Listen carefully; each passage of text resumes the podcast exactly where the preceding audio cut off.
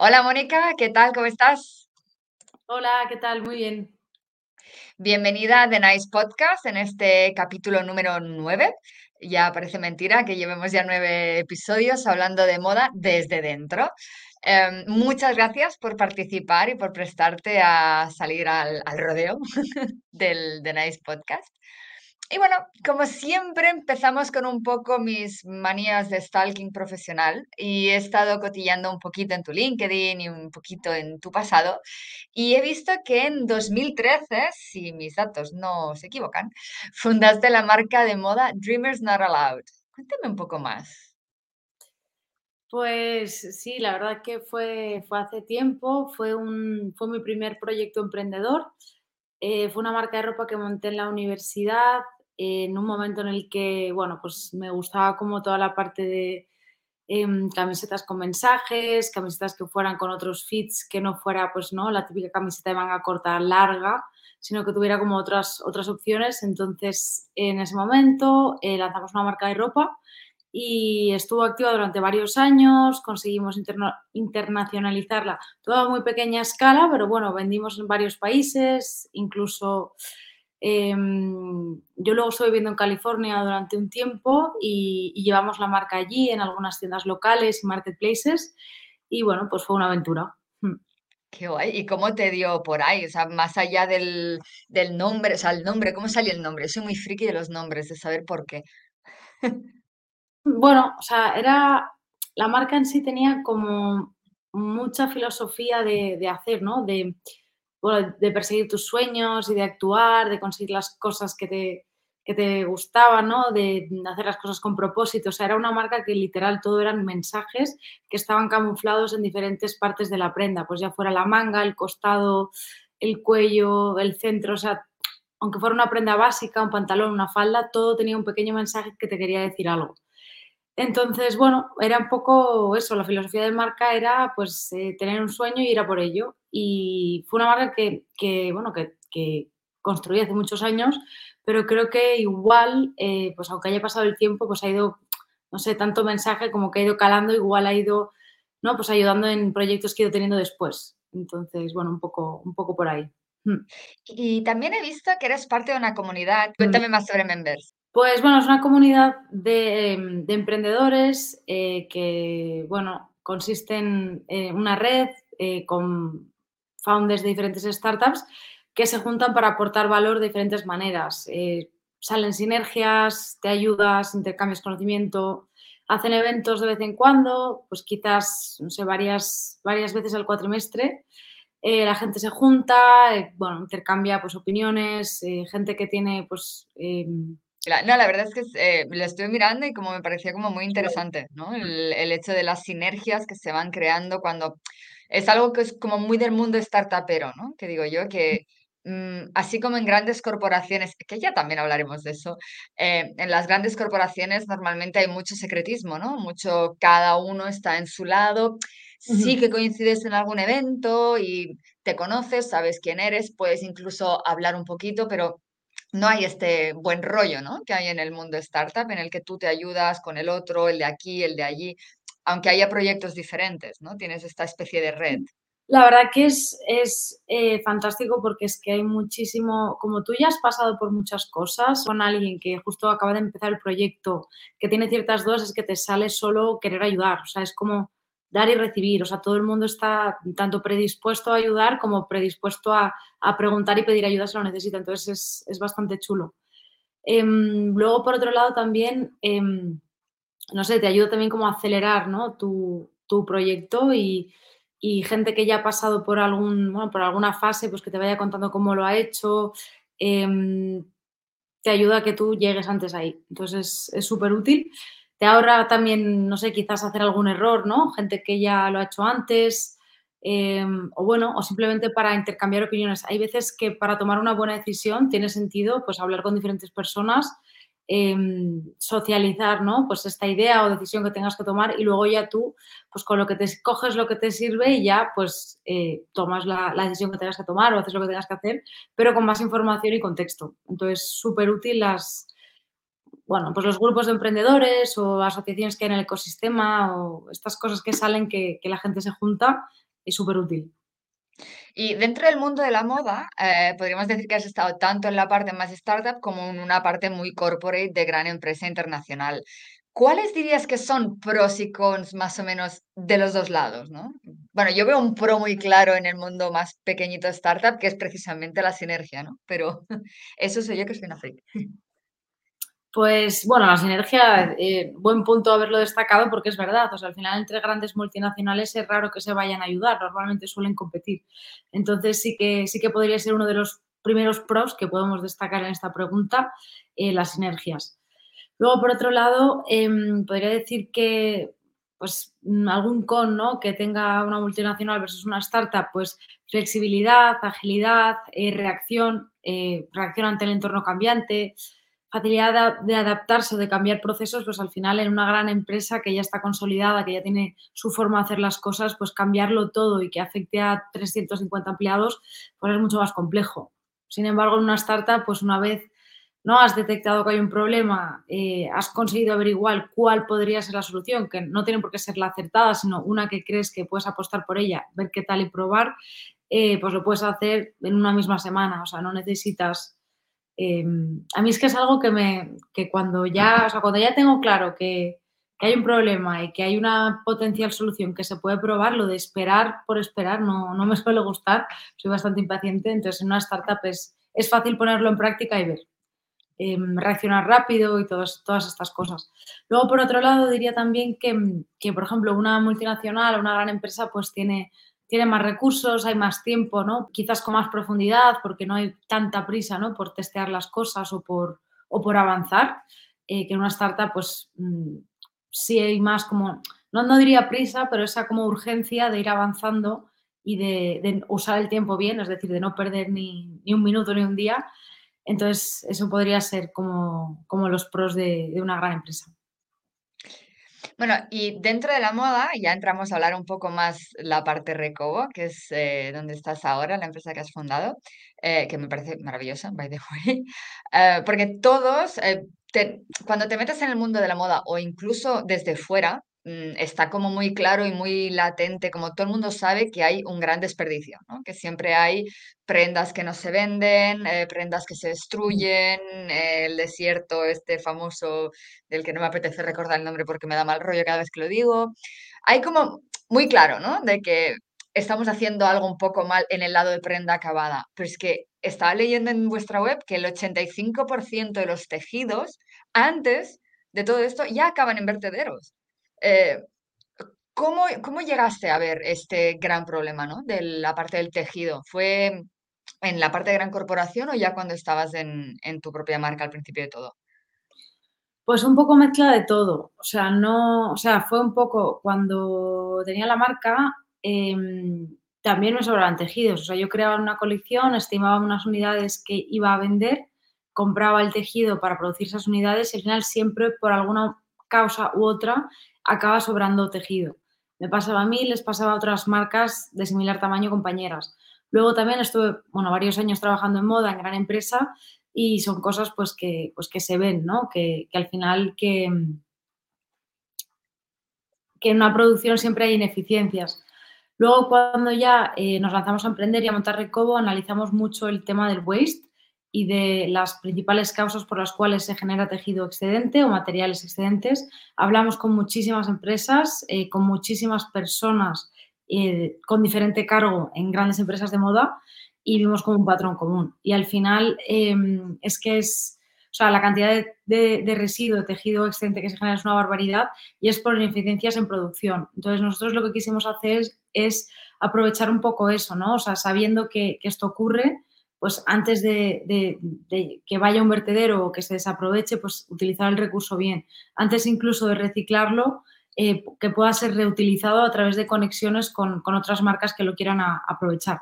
Y simplemente lo único que hay que hacer es visibilizar los materiales que hay. ¿no? Al final en el mundo hay sobrante en moda en un montón de empresas, es recuperarlo, visibilizarlo, digitalizarlo el mundo y que todas las marcas que necesitan crear una colección y hacerlo un poco más sostenible, pues que tengan esta opción primero, ¿no? Reutilizar antes que mandar producir de cero un material.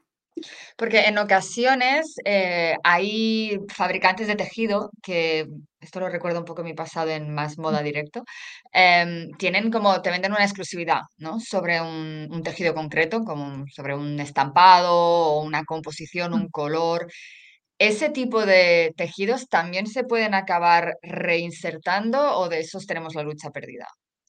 No, o sea, solo, lo que la marca quiera. O sea, al final una marca de ropa eh, produce un montón de mm, productos. eh, tiene, lo tiene categorizado por pues, un porcentaje para hacer básicos, un porcentaje para hacer prendas de continuidad, que siempre están, los típicos bestsellers, un porcentaje para prendas más especiales, que igual hace una colección pequeñita en un momento concreto, y los tejidos van un poco acompañando esa estrategia o directriz eh, creativa y de diseño. Entonces, bueno, pues hay materiales que, que, so- que sobran y que la marca decide reutilizar y materiales que decide la marca volver a aprovecharlos ellos, no ponerlos a disposición de, de otras marcas. Entonces, no, no hay problema en este sentido. Qué guay. O sea, al final, que mejor, al final mejor que destruir un material, siempre hay, hay alternativas. Desde luego. Em, porque también he visto algo por allí, por vuestra página web, que habláis de las 7 Rs. ¿Qué son las 7 Rs? Ahí ido a pinchar. No, no, está bien, pues puedo, bueno, doy una pequeña definición para que, para que se entienda fácil. Al final son, eh, bueno, son acciones que podemos hacer desde una empresa o incluso a título personal como individuo em, para implementar la economía circular, ¿no? Para, al final, hacer que los materiales estén en uso el máximo tiempo posible, eh, reducir la contaminación, etcétera. Entonces, eh, son siete, podemos hablar, pues, por ejemplo, del eh, rediseño o eco- dicho de otra manera también ecodiseño, pues diseñar desde el punto en el que tienes en cuenta los materiales que vas a utilizar, que tienes en cuenta que quieres producir el menor residuo posible, ¿no? En lugar de diseñar sin tener en cuenta nada más. Eh, pues reducir, ¿no? Reducir el desperdicio que vas a generar, reducir la cantidad de materiales que vas a implementar en tu prenda que vas a crear, etcétera. Reutilizar, pues todo el tema de las plataformas de reventa, ¿no? Que creas, al final creas productos que duran más en el tiempo y que después, pues no, cuando la persona ya ha terminado de utilizarlos, pues se pueden vender en plataformas de segunda mano y se les da una segunda vida. Luego todo el tema también de la reparación. eh, bueno, eh, al final una prenda, porque tenga un pequeño agujero o se le haya roto la cremallera, se puede arreglar y puede volver a utilizarse infinidad de veces. Este tipo de acciones que se pueden hacer para, eh, bueno, implementar la economía circular. Sí, desde mm, hace poco estuve viendo que en Salsa, por ejemplo, una marca de tejanos portuguesa, están implementando justo esto de que si se te rompe un pantalón o algo, lo puedes llevar y Mm. ellos pues te lo arreglan o te aconsejan o algo que de hecho como soy bastante usuaria, me viene bien. Sí, justo, justo. También poner eso fácil, ¿no? Que el usuario final sepa que si ha comprado algo dentro de una marca, que lo puede arreglar y le puede quedar perfecto otra vez. Entonces, bueno, mm, muchas Sí, marcas porque a veces haciendo esto. Mm. Sí, nos pasa mucho, ¿no? Como consumidores que sí, nos gusta mucho una prenda, pero a la que se rompe, entre el que ya no nos enseñan a coser, ni tenemos máquinas de coser, y probablemente nuestras abuelas ya tampoco las tengan, eh, nos quedamos un poco así, ¿no? Antes era como muy lógico lo de pues poner un parche o hacer Mm. algo con la ropa, y a pesar de que hay un movimiento que está empezando, es como volver un poco atrás, ¿no? A volver a alargar eso, la vida de cada prenda en vez de construir y crear masivamente. Sí, en lugar de gastar recursos innecesarios, aprovechar lo, lo que ya existe. Pues bueno, tenemos esto incluido en Recovo porque es hacia donde vamos, ¿no? O sea, ahora a día de hoy ya facilitamos las empresas algunas de estas 7 Rs y el objetivo nuestra visión en el largo plazo es poder facilitar todas.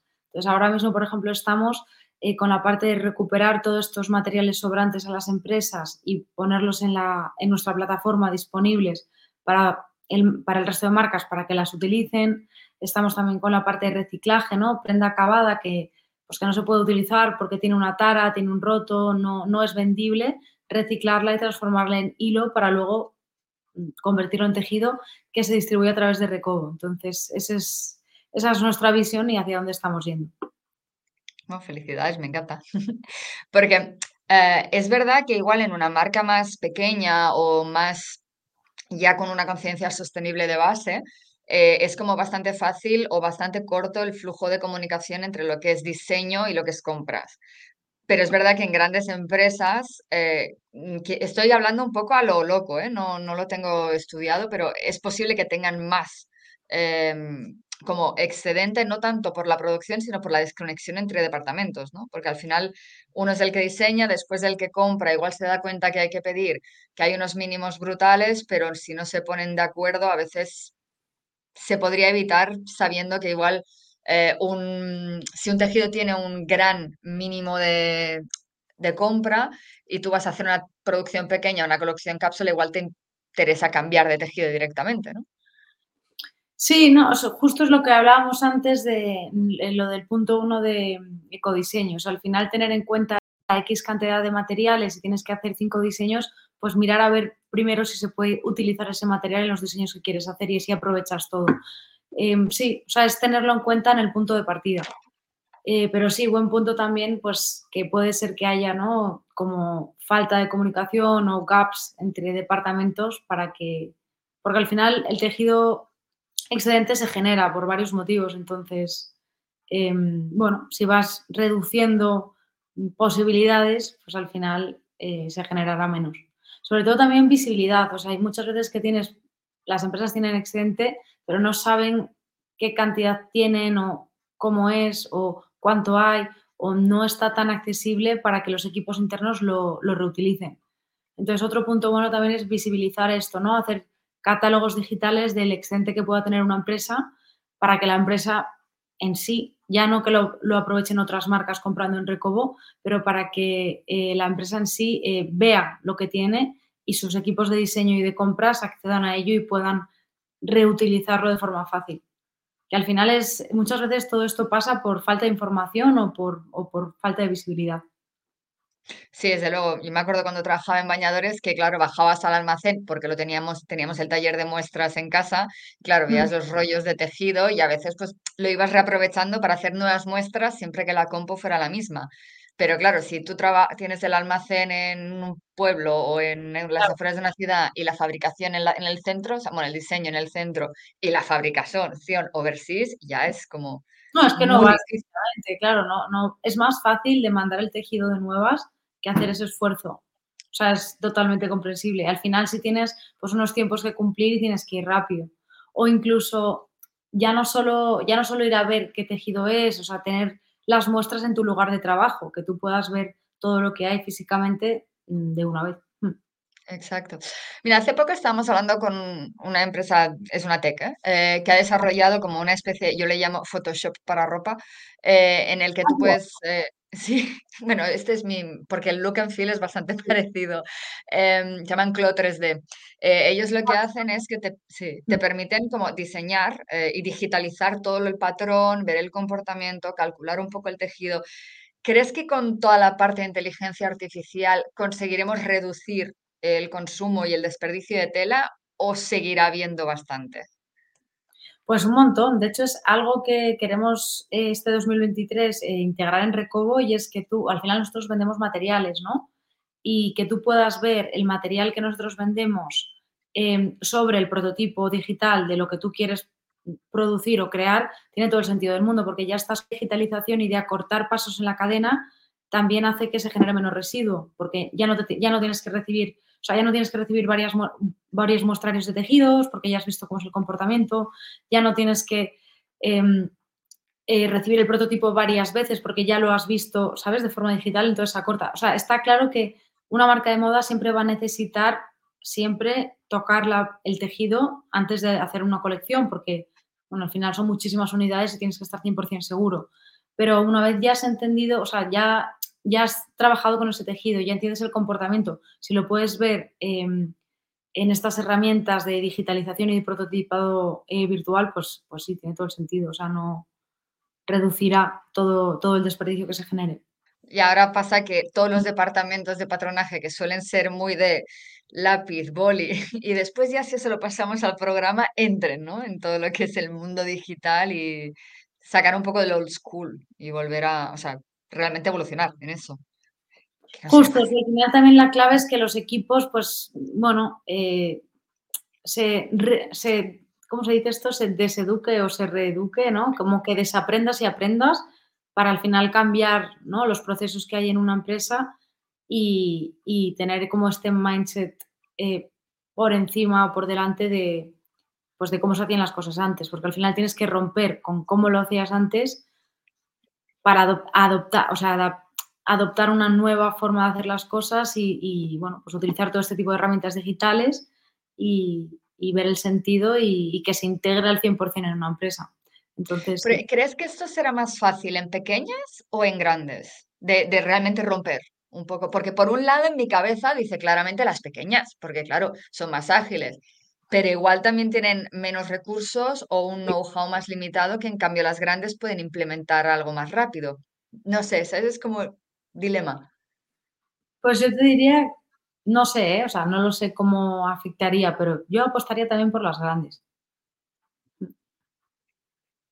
Es que es verdad, o sea, es como que por un lado es verdad que hay unos eh, timings diferentes, que además si lanzan colecciones muy a menudo será muy difícil toda la parte de digitalización e igual empiezan por una parte, pero es verdad que tienen más acceso a tecnología y, tienen más personal, por tanto pueden dividir equipos o no sé, se me ocurren mil cosas ahora, como siempre. Sí, o, antes, bueno, em, en una de las preguntas que, habías hecho, el tema de cómo, cómo afectaría la inteligencia artificial, ¿no? Sí. En toda la parte de diseño. Pues en, este sentido, em, que bueno, pienso que sí, que al final puede ser, puede ser interesante porque a partir de la inteligencia artificial puedes probar pues, diferentes diseños o diferentes prototipos em, que se me ocurre con, pensando en el material y la cantidad de consumo primero. Es decir, tú quieres crear eh, un, un abrigo y quieres que consuma X cantidad y quieres probar varias formas de ese abrigo, ¿no? El del año pasado lo hiciste con este corte y este, esta caída, el de este año lo quieres hacer de otra manera. Entonces, que puedas probar diferentes diseños, pero eh, siempre como con un consumo concreto, ¿no? Como que el punto de partida sea ahí. De esa manera evitarás pues, generar residuo y aprovechar la cantidad de tejido al máximo que quizás ya tienes comprado y estás reutilizando. Entonces, mm. optimizar. Oye, ¿y cuál es la pregunta que os hacen más las marcas? Cuando contactáis con una marca, hola, somos Recobo, ¿qué, es lo que más os preguntan? Por dos lados, pues porque claro, al fin y al cabo tenéis contacto con las marcas, tanto que os compran tejido como que quieren deshacerse, ¿no? O quitarse stock de encima para... ¿Cómo ¿Cuál es la duda que les sale? No sé si hay algo, igual no hay ninguna y lo tienen todos muy claro, ¿eh? Ojo, que yo también. Pues mira, fíjate, eh, no, al principio, y es una de las, porque nosotros escuchamos mucho lo que nos van diciendo las marcas y hemos aprendido bastante pues, por el camino.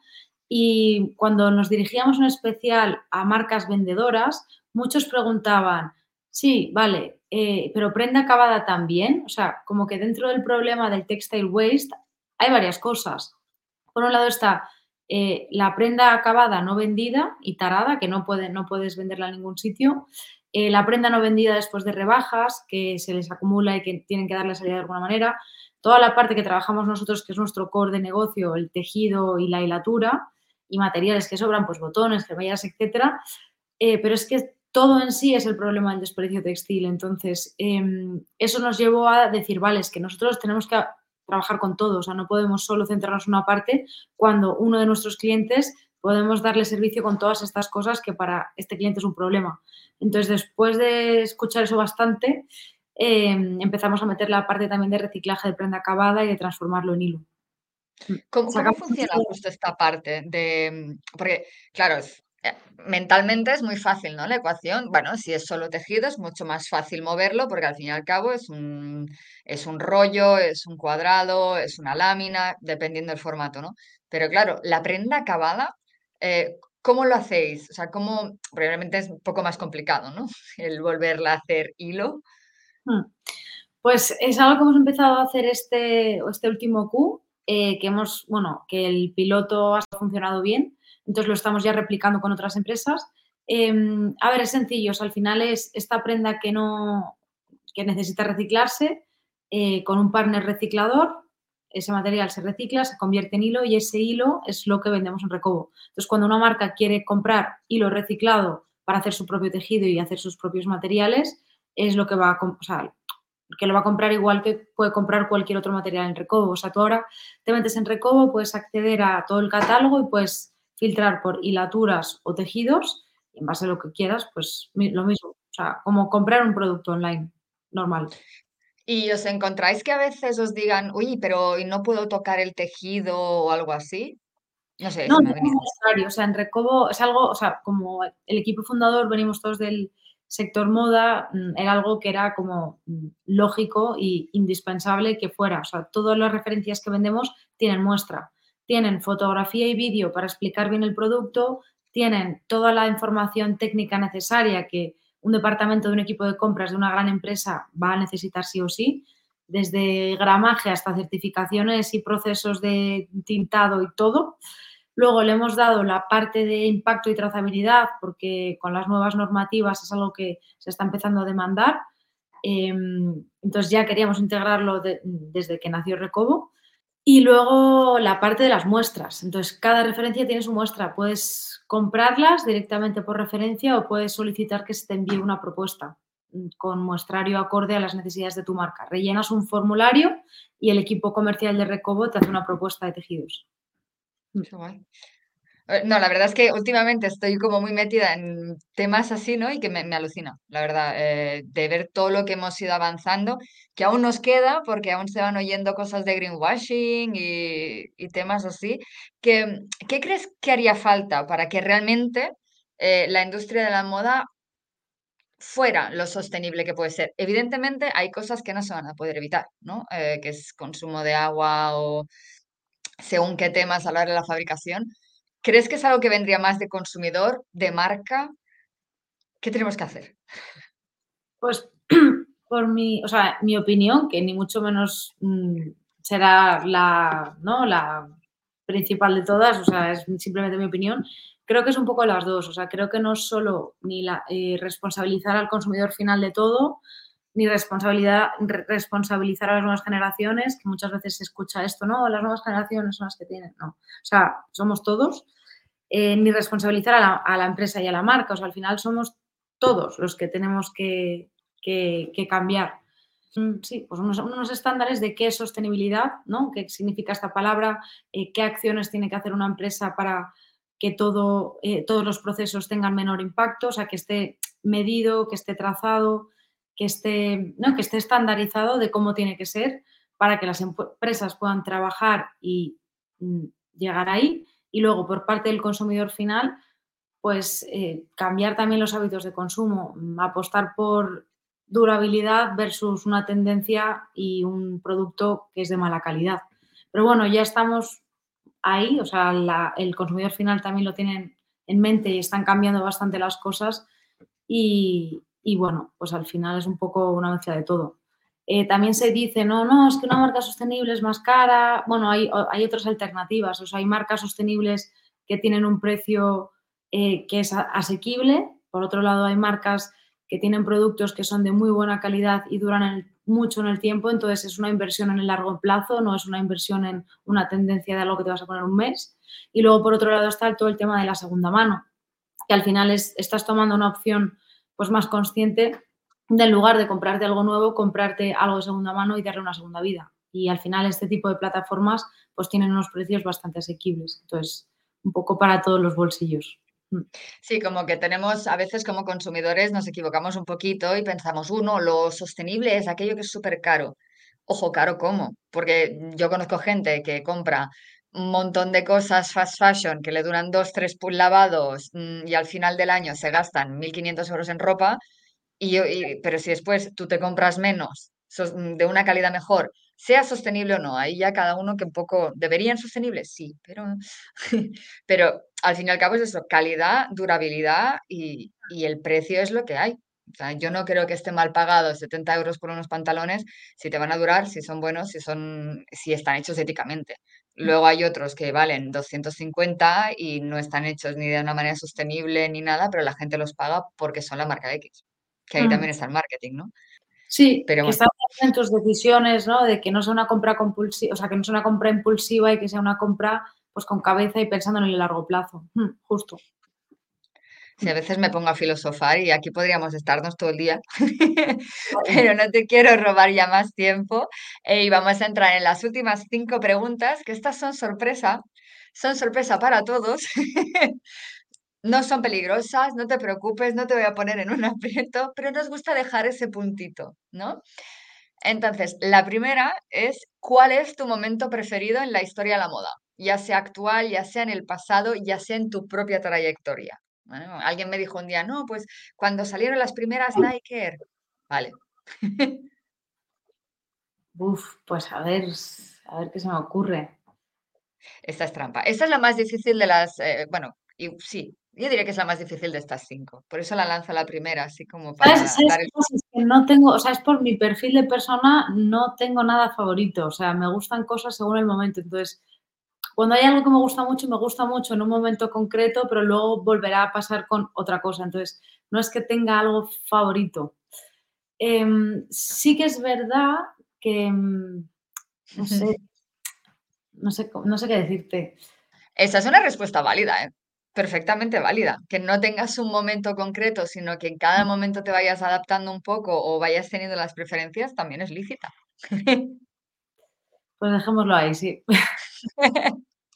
Bueno, entonces la siguiente igual también te la complico, que es ¿cuál es tu prenda preferida? Un must. ¿Qué es un must? Aquella cosa que siempre que vas de compras, sí que es verdad que puede mover un poco, pero yo al menos siempre que voy de compras acabo mirando zapatos. No lo puedo evitar. O sudaderas. Es inevitable. ¿Qué, qué es lo que más te llama la atención cuando sales a mirar ropa? Cuando salgo a mirar ropa o algo que, que quizás para mí en mi armario sea como clave que siempre tenga que tener una y que lo uso con frecuencia y, y que no podría vivir sin, una cazadora de cuero. Y desde siempre, o sea, yo creo que desde que tengo, no sé, desde que era adolescente, que te interesas ya más por estas cosas, una cazadora de cuero. Ahora es americana de cuero, pero antes era cazadora de cuero. A mí se me estropeó hace poco la americana que tenía de cuero porque era cuero, no tan cuero, y aún la estoy, aún estoy en el luto, que lo sepas. Aún estoy de luto. Es una, porque no, no son varias, es una que es la que te queda bien, te gusta y te va con todo y siempre, que puede ser una prenda estrella, ¿no? Que siempre te sientes bien cuando la llevas, que te arregla cualquier look, que, que vale para todo, literal, y siempre vas bien vestida y vas bien y es, y es una, no es que tengas varias en el armario. Entonces sí, eso. Y ya cuando se gasta o cuando tal es cuando ya pues haces el change y te compras otra.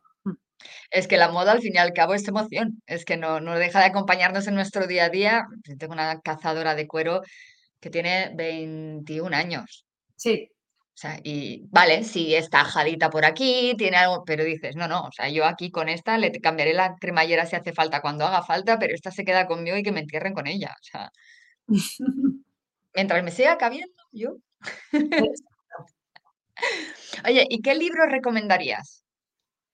Pues eh, para la gente que esté con, con temas de emprendimiento y que haya montado una empresa, el que más me ha gustado ha sido em, The Hard Thing About Hard Things. Ah, Ese, yo también me lo he leído. ostras, yo estaba leyendo ese libro y estaba en plan, que no se acabe, o sea, quiero escuchar a esta persona que me dé estos consejos en mi día a día, porque ahora mismo pues estoy cambiando ciertas cosas, ¿no? La empresa está creciendo y era como pues un compitrueno que te iba aconsejando y, no sé, muy, muy útil. Me encantó el libro y aparte lo, disfruté y, me, me fue muy útil en ese momento. Y soy una persona que cuando algo es muy útil me encanta, entonces lo recomiendo al 100%. Mm. Anotado queda. ¿Y mm, tienes una frase preferida? Ya sea una quote de estas famosa, ya sea una coletilla o algo que tú digas mucho en tu día a día. Eh, vale, pues mira, también de este 2020, tengo muchas de años atrás, pero este 2022 ha sido, es una en inglés, que creo totalmente en ella, y es, If you believe in eventuality, eventually it will happen.